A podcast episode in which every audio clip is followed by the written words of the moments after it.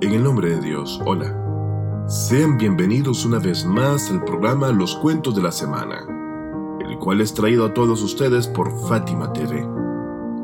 Esta semana nuevamente traemos una historia la cual esperamos les sea de utilidad, tanto por sus enseñanzas que iluminan el alma y enriquecen el conocimiento. Así que vamos, escuchemos juntos esta historia, la cual esperamos de corazón sea de su agrado.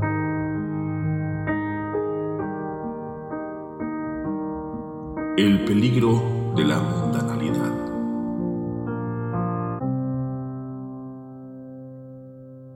En la época del profeta Muhammad, la paz y las bendiciones de Dios sean con él y su familia bendita, había un creyente llamado Saad de entre los compañeros de Sufa, quien había vivido en una gran pobreza. Antes de continuar con el cuento, debemos saber quiénes eran los compañeros de Sufá. Los compañeros de Sufá eran un grupo de compañeros del profeta del Islam, quienes vivían en la parte norte de la mezquita del profeta, y quienes luego de abandonar sus hogares y emigrar a Medina, perdieron sus bienes y hogares así como su posición dentro de su tribu, llegando a experimentar una gran pobreza y dificultad para lograr conocer a Dios, adorarle y aprender de los valores y enseñanzas del Islam y participar de la gran lucha, así como defender las fronteras del Islam y a su profeta bendito. Y gracias a ello, el profeta del Islam los apoyaba en gran medida. Una vez aclarado esto, volvamos a la historia. Esta persona, quien era uno de los piadosos compañeros del profeta Muhammad, la paz de Dios sea con él y su familia, solía ir a todas las oraciones en la mezquita de Medina, además de asistir sin falta a todas las oraciones en comunidad detrás del profeta del Islam. Gracias a todas estas características nobles, el mensajero de Dios le prestó especial atención y trató de satisfacer sus necesidades de forma especial, siendo que el profeta una vez le dijo, Oh Saad, si obtengo algo te haré no pasar necesidades. Así que pasado algún tiempo no llegó dinero alguno al profeta. Fue entonces cuando el profeta Muhammad estaba muy preocupado y molesto por la carestía y problemas de Saad. Es así que Dios Todopoderoso envió dos dirhams, el cual era el dinero en su época, al profeta a través de Gabriel, quien le dijo al mensajero de Dios, Oh Muhammad, Dios está consciente de tu dolor por Saad ¿Te gustaría no verle sin necesidad? A lo que el profeta dijo sí. Entonces Gabriel dijo, entrégale estos dos dirhams y ordénale que con ese dinero comercie o haga un negocio con ellos. Así fue como el profeta tomó los dos dirhams y salió de casa para las oraciones del mediodía, en donde vio a Saad quien estaba esperando al profeta Muhammad. A lo que el profeta dijo, Oh Saad, ¿sabes acaso cómo hacer negocios? Y Saad dijo, Oh mensajero de Dios, no tengo capital para comerciar. Entonces el profeta le dio dos dirhams y le dijo, Comercia con estos dos dirhams y obtén el sustento de Dios. Es así como entonces Saad tomó los dos dirhams y fue a la mezquita con el profeta y rezó las oraciones del mediodía junto con el mensajero de Dios. Luego de las oraciones el profeta Muhammad se volteó a donde Saad y le dijo, Levántate y busca el sustento de Dios. Siempre estuve preocupado por ti y tus problemas. Al poco tiempo, Saad inició negocios con esos dos dirhams y Dios le bendijo. Saad solía comprar mercadería y revenderla con un muy buen margen de ganancia, a lo que poco a poco su capital creció y su riqueza aumentó llegando a tener un negocio que prosperó con creces. Gracias a eso pudo poner una tienda al lado de la mezquita y recoger allí su capital y bienes para su negocio de compra y venta. Pero tristemente, la riqueza había cambiado a Saad. Una vez, cuando Bilal estaba recitando el llamado la oración y el mensajero de Dios avanzaba hacia la mezquita para liderar la oración, vio a Sad muy ocupado en su negocio y muy preocupado con los asuntos mundanales, siendo que aún no había realizado la ablución, el cual era una preparación previa para sus oraciones, siendo que antes Saad era uno de los que estaba siempre listo para orar antes de que se hiciese el llamado a la oración o el adán. Cuando el profeta Muhammad vio que Saad no participaba en las oraciones como antes, le dijo, Oh Saad, ¿el mundo te ha impedido orar? Lo que Saad dijo, Oh mensajero de Dios, ¿qué debo hacer?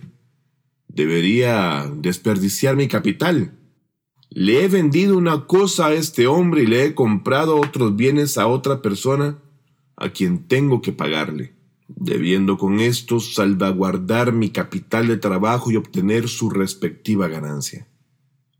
Con esta respuesta y comportamiento, Saad entristeció al mensajero de Dios mucho más que cuando estaba triste y preocupado por su pobreza.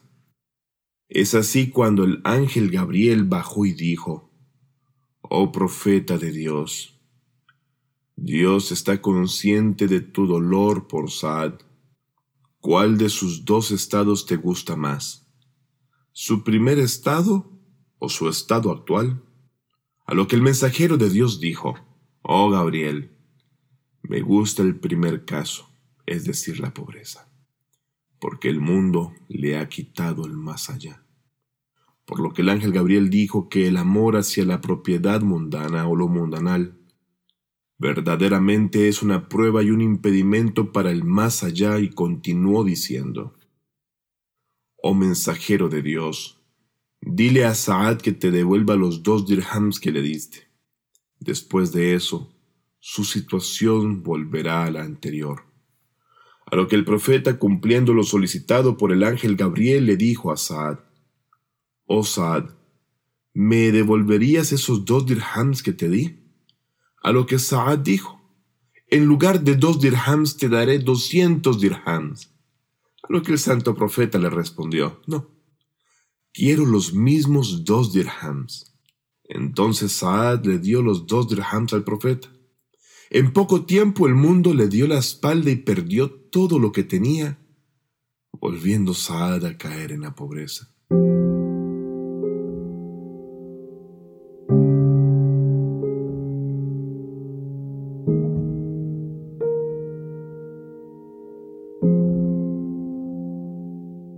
Las bendiciones que Dios Todopoderoso ha dado al ser humano si son usadas en el lugar correcto y dentro del marco adecuado, y especial para el cual es dado y se observan las condiciones de lo correcto, la guía de la fe y de lo divino.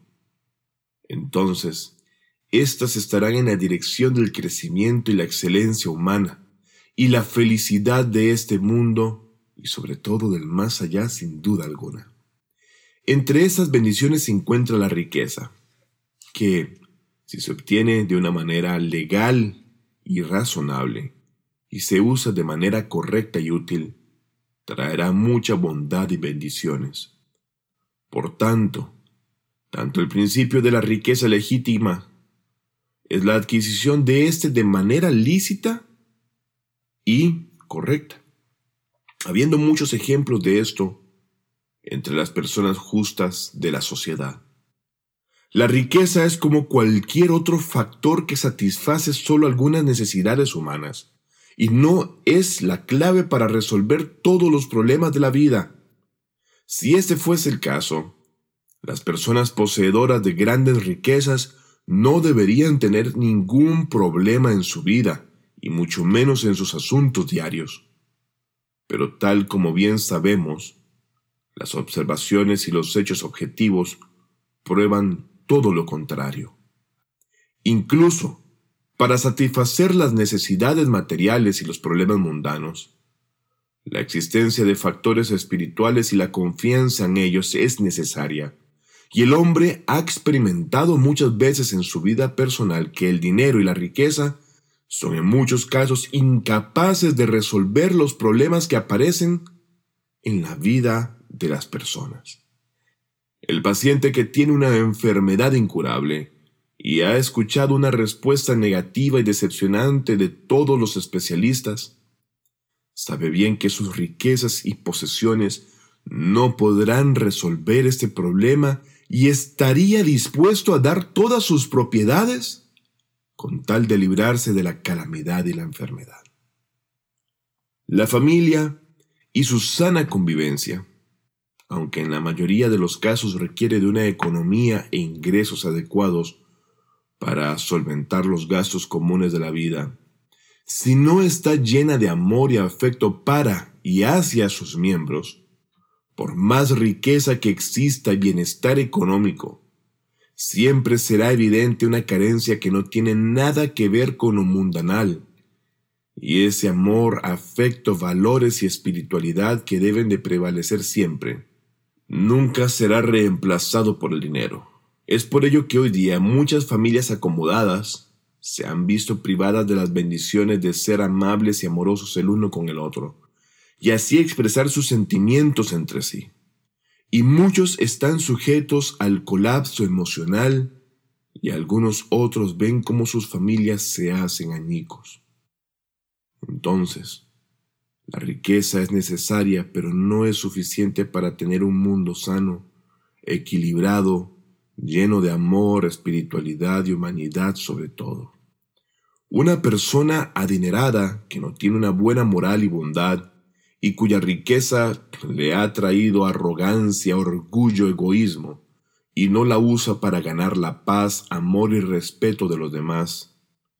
Debido a esos espantosos rasgos como el egoísmo y la arrogancia que ya hemos mencionado, le ponen en un remolino lleno de dolor y desequilibrios emocionales afectivos, psicológicos e incluso espirituales. Esta, entonces, como dijimos, es una persona que estará envuelta en dolor e incluso dentro de una enfermedad mental. Y esta es la llama del infierno y el fuego que, aunque aparentemente fría y silenciosa, arde por dentro y se convierte en su propia realidad. Hablemos un poco sobre la riqueza desde el punto de vista islámico. Desde el punto de vista de la creencia del Islam, se ha aprobado y se insta vehementemente a las personas a que obtengan sus ingresos de forma lícita o halal. El imam Sadiq salam ha dicho al respecto. No hay bondad en quien no quiera acumular riquezas por medios lícitos, para proteger su reputación, pagar sus deudas y visitar a sus familiares. El propósito de adquirir riquezas debe ser por motivos divinos, mas no la ostentación. Un día el profeta estaba sentado con sus compañeros y vio a un joven capaz que había estado trabajando duro en las primeras horas de la mañana. En eso, quienes estaban en presencia del profeta dijeron, Si usase este joven su fuerza y juventud en el camino de Dios, ciertamente que sería merecedor de alabanza. Entonces el santo profeta dijo, No digan esto. Si este joven trabaja con tal de no necesitar de otros en la vida y no depender de las personas, estará ciertamente caminando en el camino de Dios al hacerlo. Además, si trabajase en beneficio de padres pobres, padres de niños con discapacidades a quienes mantienen y los hacen no ser necesitados, todavía sigue el camino de Dios estando dentro del andar de ese joven sin duda alguna. Pero si trabajase para, con ello, jactarse ante los pobres con sus ingresos y aumentar su riqueza, ha ido por el camino de Satanás y se ha desviado del camino de la verdad. La naturaleza humana es insaciable y ávida de riquezas. Sobre eso el profeta Muhammad dijo, si el hijo de Adán, es decir, el ser humano, tiene un torrente de oro con la capacidad de convertirse en dos grandes ríos, a pesar de ello no tendría paz y estaría buscando otras riquezas. El consejo del Islam con respecto a la riqueza es que una persona debería de estar satisfecha con tener la suficiente riqueza con la que pueda satisfacer las necesidades humanas. Se narra que el mensajero de Dios se encontró con un guía de camellos en el camino y envió a alguien a pedirle leche. Ante esa petición el guía de camellos dijo, Lo que hay en el pecho de los camellos es el desayuno de la tribu, y lo que hay en los platos es su cena. Entonces el mensajero de Dios dijo, Dios aumenta tu riqueza y sus hijos. Luego se encontró con un pastor y envió a alguien a pedirle leche. Entonces el pastor ordeñó una oveja y vertió todo lo que tenía en el recipiente del mensajero de Dios. Y aparte le envió una oveja diciéndole que tenía más cantidad de ellas, por si ocupaban más y así de esta manera facilitarlo. Por lo que el profeta Muhammad le dijo, que Dios te provea lo suficiente, o sea, aquello que fuese suficiente y no con gran abundancia. A lo que uno de los compañeros dijo, Oh mensajero de Dios, para el guía de camello elevaste una oración de la cual todos realmente llegamos a amarla y por quien te dio lo que necesitabas apenas y elevaste una oración que en verdad no nos gustó. El mensajero de Dios, la pasea con él y su familia, dijo, lo pequeño y suficiente es mejor que aquello que es mucho y abundante y que ocupa el alma o corazón. Citando otra narración, un hombre se quejó con el imam Sadek sobre su condición espiritual y moral, en la que siempre buscaba riqueza, pero no estaba nunca satisfecho al obtenerlas, y su alma codiciosa siempre estaba en guerra con él, exigiéndole más riquezas. Por lo que el hombre dijo, Oh hijo del mensajero de Dios, enséñame algo que pueda usar para corregir mi moral. A lo que el imán le respondió, si estás satisfecho con lo suficiente de tu riqueza, la menor riqueza del mundo se te hará innecesaria. Y si no estás satisfecho, toda la riqueza del mundo no podrá hacerte rico ni te bastará. Ahora entonces nos hacemos la siguiente pregunta. Entonces, ¿cuál es la mejor riqueza según el Islam? Para el Islam, la mejor y mayor riqueza es la fe, el conocimiento y la moral, así como el dinero que se gasta en el camino de la obediencia a Dios y de acuerdo con su mandato. Al final de esa historia, quiero leerles algunos hadices o tradiciones que hablan sobre la mejor riqueza. El imán Bakr salam dice, La mejor riqueza es la confianza en Dios y la desesperación es mayor a lo que está en manos de la gente. El imam Hussein dijo, la mejor riqueza es aquella que protege el honor y la reputación. El príncipe de los creyentes también dijo, la mejor riqueza es aquella que ha sido utilizada en el derecho de los demás, es decir, la que ha sido usada para pagar deudas. Quizás este hadiz pueda explicarse de tal manera que Dios le da al ser humano la suficiente riqueza para que no esté en deuda con nadie. Además, el imam Ali salam presentó la mejor de la riqueza en otros hadices diciendo, la mejor riqueza es la riqueza que, Después de obtenerla, el hombre alaba a Dios y le agradece, y es aquella que trae una recompensa al hombre. En otro hadith se cita al imam Ali también, diciendo que la mejor riqueza es aquella en la medida que sea suficiente para vivir. Siguiendo con el imam Ali, este nos enseñó que la mejor riqueza es ayudar a adquirir virtudes. Entonces, en el Islam la riqueza nunca ha sido humillada ni mucho menos reprobada, a como tampoco su producción, ni su intercambio, ni su consumo. Más bien, todo esto se ha enfatizado y recomendado, y se han establecido las condiciones y normas para ello.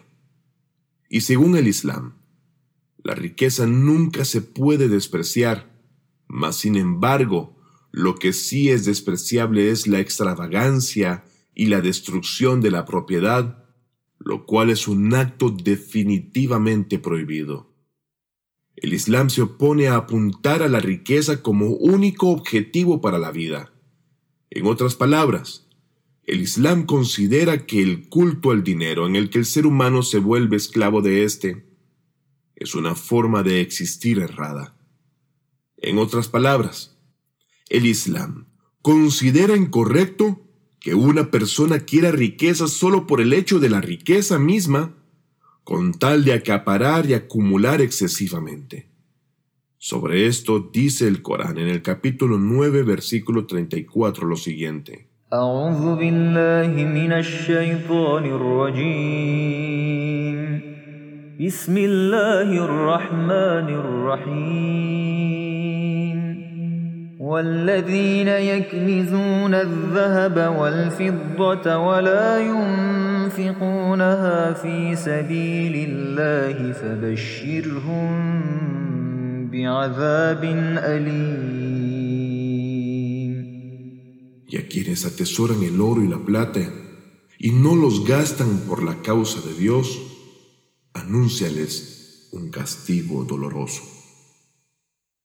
Si una persona quiere dinero solo para satisfacer sus necesidades mundanales y los excesos de éste, y el placer sin límite, a eso se le llama lujuria. En el caso contrario, pedir dinero está asociado con la inferioridad y la pérdida del carácter humano y el honor espiritual. Más en el punto opuesto está aquel hombre que añora el dinero como medio de actividad y para facilitar las cosas. En este caso, el dinero está en función del objetivo general para el cual el ser humano quiere dinero. Hemos llegado al final de la historia de esta semana.